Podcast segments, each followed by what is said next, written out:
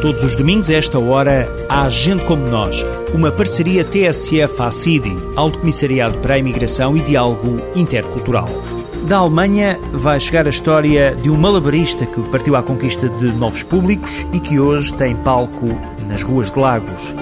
Mais à frente, vamos conhecer a clínica Saúde Integral, que tem como principal missão divulgar medicinas alternativas como a osteopatia.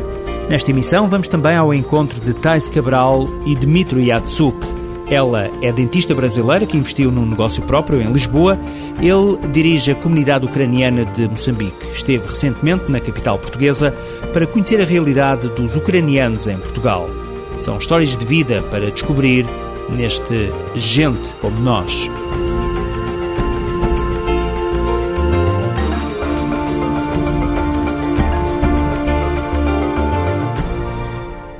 Há várias histórias de vida para conhecer ao longo desta emissão. Histórias de quem escolheu Portugal para viver e trabalhar. Antes de seguir por aí, informo que já estão abertas as candidaturas para o Prémio Empreendedor Imigrante do Ano. Trata-se de um concurso promovido pela plataforma Imigração, uma entidade que promove e divulga os princípios básicos para a integração de imigrantes, princípios definidos pela Comissão Europeia. Esta distinção vai premiar um imigrante que se destaque como exemplo de integração proativa e inovadora na economia portuguesa. As candidaturas terminam a 30 de setembro. Para outras informações sobre este prémio, consulte www.plataformaimigração.org. E agora vamos conhecer o malabarista Thorsten Grutschen, mais conhecido como Tosta Mista. É um excêntrico manipulador de objetos e um cómico surreal capaz de entreter qualquer um. Olá, bom dia, boa tarde, boa noite. O meu nome é Thorsten. Thorsten. Mas eh, como muitos portugueses não conseguiram pronunciar o meu nome, tostamista, o malabarista. Tostamista nasceu na Alemanha. Foi lá que deu os primeiros passos na área das artes perfumativas. Um trabalho de muito treino, dedicação e, claro, boa disposição. Já passaram muitos anos, mas o malabarista ainda se lembra hoje do primeiro espetáculo ao vivo? Lembro-me porque foi muito doloroso. Foi a tentativa de, de um espetáculo de, de, rua e é, pronto, eh, não passou de ser mais do que uma tentativa porque acho que abri a mala só 10 segundos e, e quase morri de vergonha. Tosta Mista começou com o pé esquerdo, mas isso não o impediu de investir na carreira. Chegou a Portugal há 18 anos para frequentar o Chapitão, a escola de circo Ainda antes de começar o curso, começou a fazer animações regulares no Centro Cultural de Belém. Cheguei em 92 do século passado e foi através de uma revista de, de circenses, de circo mesmo, europeu. Eu li um artigo sobre uma escola de circo em Lisboa, eh, do Chapitão. E pronto, eu fiz uma aplicação em, em 92 eh, que foi aceitado e fiz as malas e fui parado aqui no castelo e, e começou um pouco por aqui. Chegado a um novo país e a uma nova cidade, foram muitas as barreiras que o alemão encontrou. O primeiro impacto foi brutal. Em, em termos culturais, uh, pronto, é muito difícil chegar num, num sítio onde que não se fala a língua, não, não se percebe nada. Mesmo através da amizade, de, de, das amizades que alguém fez, uh, a sobrevivência foi muito mais fácil. Foi mesmo em comunidade e a Casa Chapitão também foi, foi uma boa, boa escolha. É por cá que Tosta Mista tem divulgado a profissão de malabarista e cómico. Já viveu em vários pontos do país, mas agora escolheu a cidade de Lagos para se fixar. Foi um pouco difícil, uh, mas mais e mais também uh, a, a, a, cultura está-se a abrir um pouco mais para esse tipo de trabalho, de espetáculos de rua, animações de rua.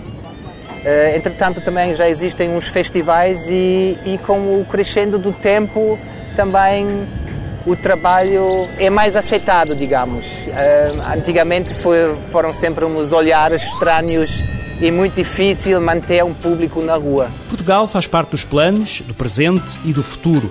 Mas a paixão por viagens e pelos novos desafios pode um dia devolvê-lo à terra natal. Viver na Alemanha, regressar para a Alemanha é uma possibilidade, mas se for para a Alemanha era mesmo só para uma cidade, cidade grande e para mudar um pouco eh, em termos artísticos, para aproveitar um pouco mais uma, uma, uma vida cultural um pouco mais, mais rica. No site, feito mesmo à medida, Tosta Mista reúne os melhores momentos das atuações em www.tosta-mista.net. Encontramos vídeos e fotografias das personagens a que dá vida e outras curiosidades. Agora, no Gente Como Nós, vamos falar de saúde. A Saúde Integral, situada na Baixa de Lisboa, é uma clínica que tem como principal objetivo divulgar a osteopatia e outras medicinas alternativas. É o mais recente projeto do osteopata Jody Jacob. É muito importante saber que a osteopatia é uma terapia que ajuda com problemas de lombalgias, ciáticas, de vários tipos de problemas de, de hérnias, um, é um treatment muito devagarinho e muito suave. Não faz dores e nós uh, trabalho com medicinas convencional. A osteopatia é uma terapia manual que atua sobre a estrutura do corpo, particularmente músculos, ligamentos, nervos, articulações e órgãos. Uma terapia complementar inacessível a grande parte da população. Na saúde integral, Jody Jacob procurou contrariar esta tendência. A osteopatia não é uma terapia só para ricos. E uh, nós precisamos ajuda de toda a gente, com dinheiro, sem dinheiro e qualquer. E, e eu quero fazer possibilidade para toda a gente uh, participar na terapia osteopática. É preço simbólico, sim. É simbólico porque é, é importante pagar alguma coisa, porque quando faz uma coisa para não, não paga nada, é, as pessoas não valem. So, é simbólico, mas importante para pagar um pouco. Para democratizar o acesso aos tratamentos, o consultório de Jacob estabeleceu protocolos com as freguesias de São Nicolau e Santa Justa.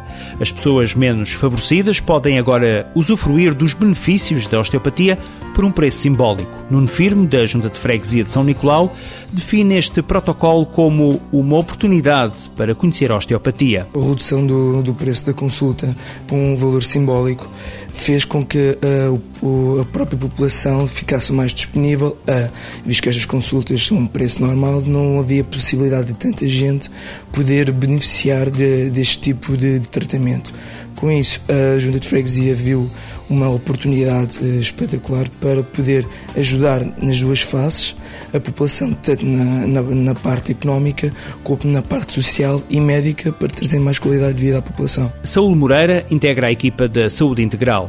O osteopata garante que, numa primeira consulta, muitos utentes revelam desconhecer a terapia. Elas não sabem o que é osteopatia. Já temos pessoas que vieram aqui por reflexologia por outra área qualquer e fizeram osteopatia e saem daqui muito surpresas porque uh, estavam à espera de uma coisa e saiu outra completamente diferente e com resultados muito bons. Ou seja, que quando vêm já trazem uma amiga, já trazem a mãe, já trazem o irmão e, e, isso acho que são boas respostas aos tratamentos que nós fazemos cá. É o segundo dia que cá venho, penso muito bem, estou-me a sentir melhor e eh, pronto, e com o tempo direi. Tive muito boa impressão pela maneira, pelo atendimento, pela maneira que eu já tenho tido diversos tratamentos noutros sítios e este é totalmente diferente. Evidentemente não vou dizer eh, que estou boa, pois é impossível, não há milagres aqui, mas gostei muito, muito, muito da maneira como fui tratado. Para Jody Jacob, este foi o primeiro passo. A próxima conquista terá de ser o Serviço Nacional de Saúde. Espero que um dia a osteopatia um parte da, da Caixa da Saúde em Portugal General. E estes dias talvez em alguns anos nós temos isto também. A Clínica Saúde Integral está em Lisboa, na Rua Augusta, e também na Rua do Maçarico, em Cascais. Dois consultórios que importaram para Portugal a osteopatia. A Saúde Integral tem também presença na internet em www.osteopatia-cascais.com. Tais Cabral nasceu em Presidente Prudente, uma cidade do interior de São Paulo, no Brasil. É licenciada em Medicina Dentária e está em Portugal há 10 anos. Eu acabei minha faculdade no fim de 99 e não tinha muito bem, ainda estava à procura de alguma coisa para fazer.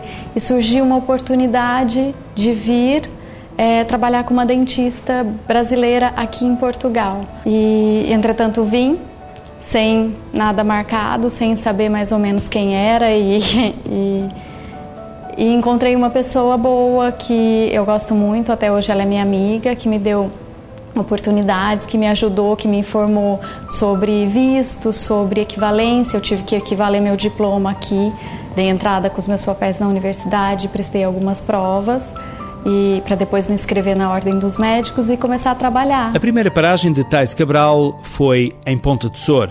Passados cinco anos, percebeu que o futuro estava afinal em Lisboa. Comecei a trabalhar numa clínica é, ali no Campo Pequeno, onde conheci a Rita, que hoje em dia é minha sócia. Rita Caldeira é a sócia. Ela e Thaís conheceram-se em 2007 e pouco depois decidiram aventurar-se com um negócio próprio. A Thais abordou-me sobre a hipótese de montarmos um negócio as duas. E eu achei uma ideia ótima. Nós falámos em junho e em julho estávamos a montar a empresa e em setembro estávamos a abrir o nosso consultório. Risos e Gestos é o nome da clínica que Rita e Thais fundaram.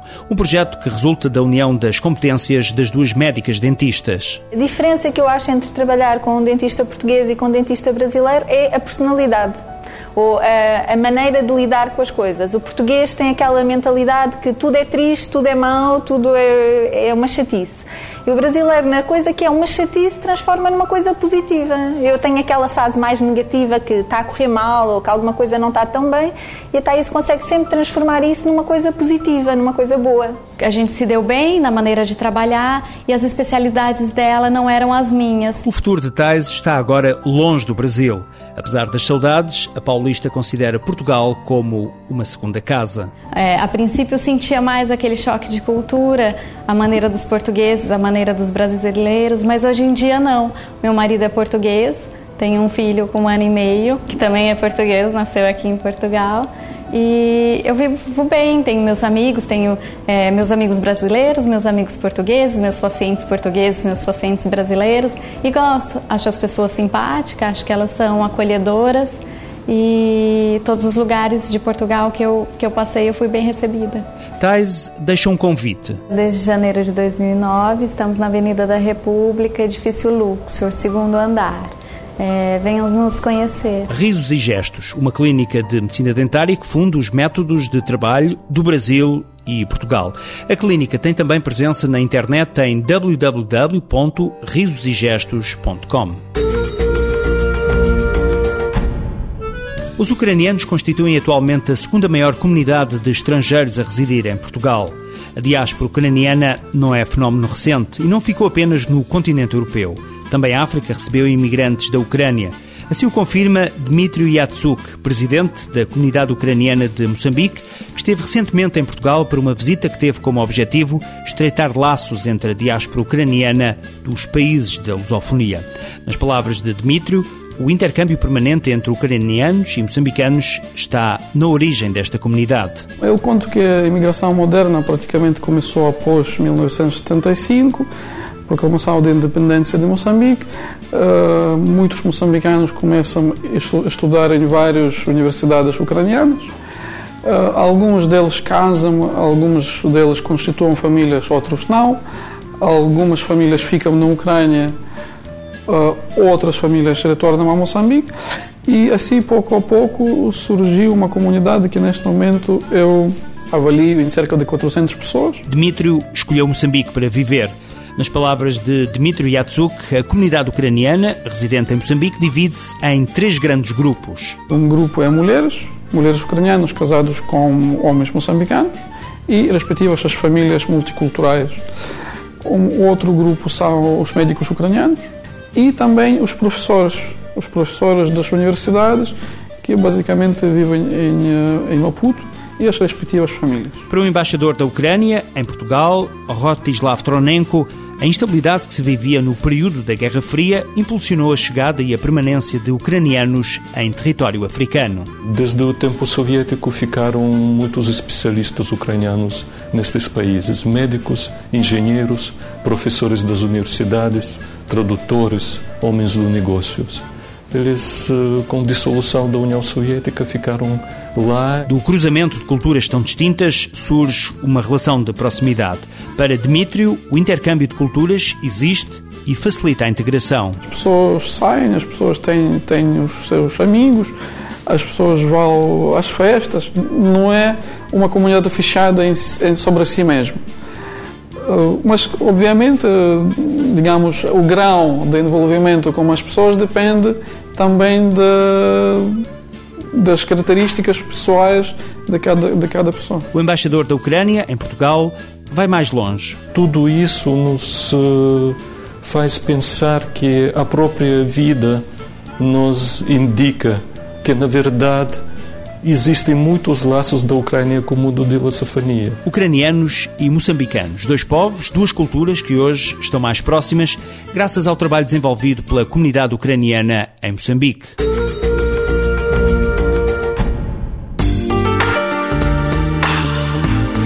Visite o site do ACID, onde pode encontrar a informação mais atualizada sobre imigração notícias, agenda de atividades, vídeos, sugestões, o espaço do programa Nós e até um prático guia gastronómico. Aceda também ao site do Observatório de Imigração para conhecer os mais recentes estudos publicados. Lembre-se www.acidi.gov.pt, o site mais completo sobre a imigração. Antes de terminar esta emissão de Gente Como Nós, ainda há tempo para as habituais sugestões culturais. Mas antes quero apenas sublinhar que a rede de centros locais de apoio à integração de imigrantes, os CLAI, cresceu. O novo CLAI surgiu em Almancil, uma das freguesias de Loulé, no Algarve. Este polo está a funcionar na Junta de Freguesia de Almancil e com a abertura desta delegação, a rede CLAI aumenta para 86 o número de centros distribuídos por todo o território nacional. Lembra-se de Natércia Pintor, a vencedora do concurso mundial A Voz do McDonald's?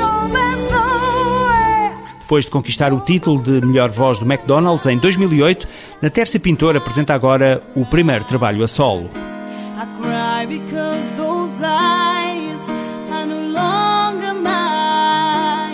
By My Own é um dos temas do álbum de estreia My Soul. Alverca do Ribatejo, uma das freguesias de Vila Franca de Xira, vai receber Natércia Pintor para um espetáculo de beneficência no próximo sábado, dia 19, às 9 da noite. Na margem sul, mais precisamente em Almada, no Museu da Cidade, estão em exposição fotografias de Camila Watson. O título da exposição é este: Gentes de Almada.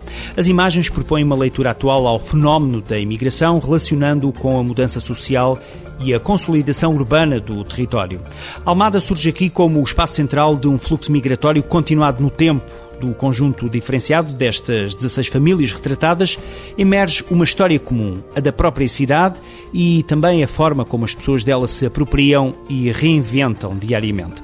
A exposição Gentes de Almada está no Museu da Cidade até meados de outubro. Agora encerro aqui a cortina para esta janela da multiculturalidade na rádio. Gente Como Nós é uma parceria TSF-ACIDI, Alto Comissariado para a Imigração e Diálogo Intercultural.